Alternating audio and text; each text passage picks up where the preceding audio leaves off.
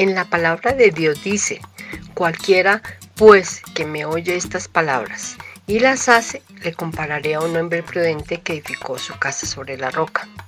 Recuerda que lo que escucho puede ser para edificar o destruir. No olvides seguirnos en nuestras redes sociales como Iglesia Querid y acompañarnos en nuestros en vivos todos los domingos a las 9 de la mañana y martes a las 7 y 30 de la noche. Dios te bendiga hoy y siempre. Damos gracias a Dios una vez más en esta mañana porque Él es bueno y para siempre es su misericordia y son nuevas en este día para cada uno de mis hermanos y mis amigos que me escuchan. Dice Marcos 3:35, porque cualquiera que hace la voluntad de Dios, ese es mi hermano y hermana y mi madre. Podemos entender que la voluntad de Dios es que seamos santificados y que nos apartemos de toda inmoralidad y pecado que nos alejan de Dios. Qué maravilloso es cuando Dios mismo a través de nuestro Señor Jesucristo nos dice quiénes son sus hermanos. Cuando Jesús señala con sus manos quiénes eran sus hermanos, debemos considerar ese privilegio tan grande que usted y yo tenemos y el ser humano. Que por medio de la fe en Jesucristo somos herederos y coherederos con Él. ¿Con quién? Con Jesucristo. Pero hay algo de tener en cuenta, que hacer la voluntad de Dios es comprometernos con lo que Dios quiere que hagamos.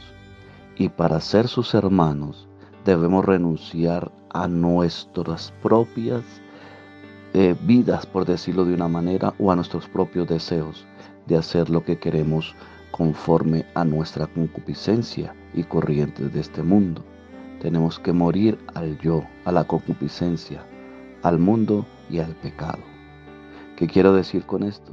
Que cuando Jesús estuvo aquí en la tierra hizo la voluntad del Padre que era morir en la cruz y resucitar para redimir nuestros pecados y así poder conformar la familia celestial junto con Él.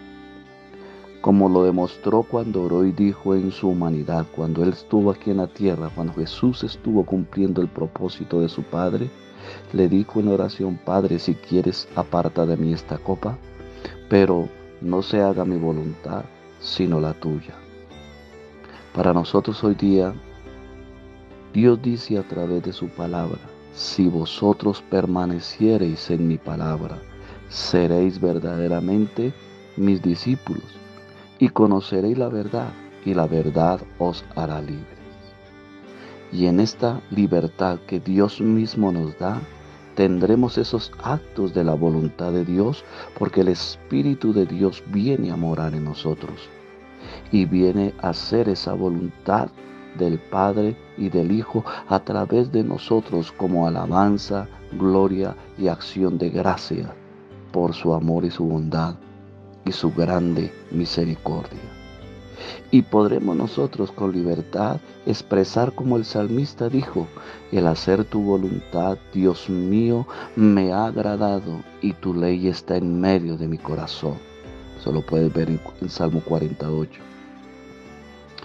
Por eso mismo Jesús nos dijo algo importante. En el mundo tendréis aflicción, pero confiad, yo he vencido al mundo. Usted lo puede ver en la parte B de Juan 16:33, que él mismo lo dijo. Y que nosotros en medio de la tribulación, Él nos dio esa libertad para hacer la voluntad del Padre en Jesucristo y con la fortaleza del Espíritu Santo. Por eso somos sus hermanos y hacemos la voluntad del Padre. Bendiciones.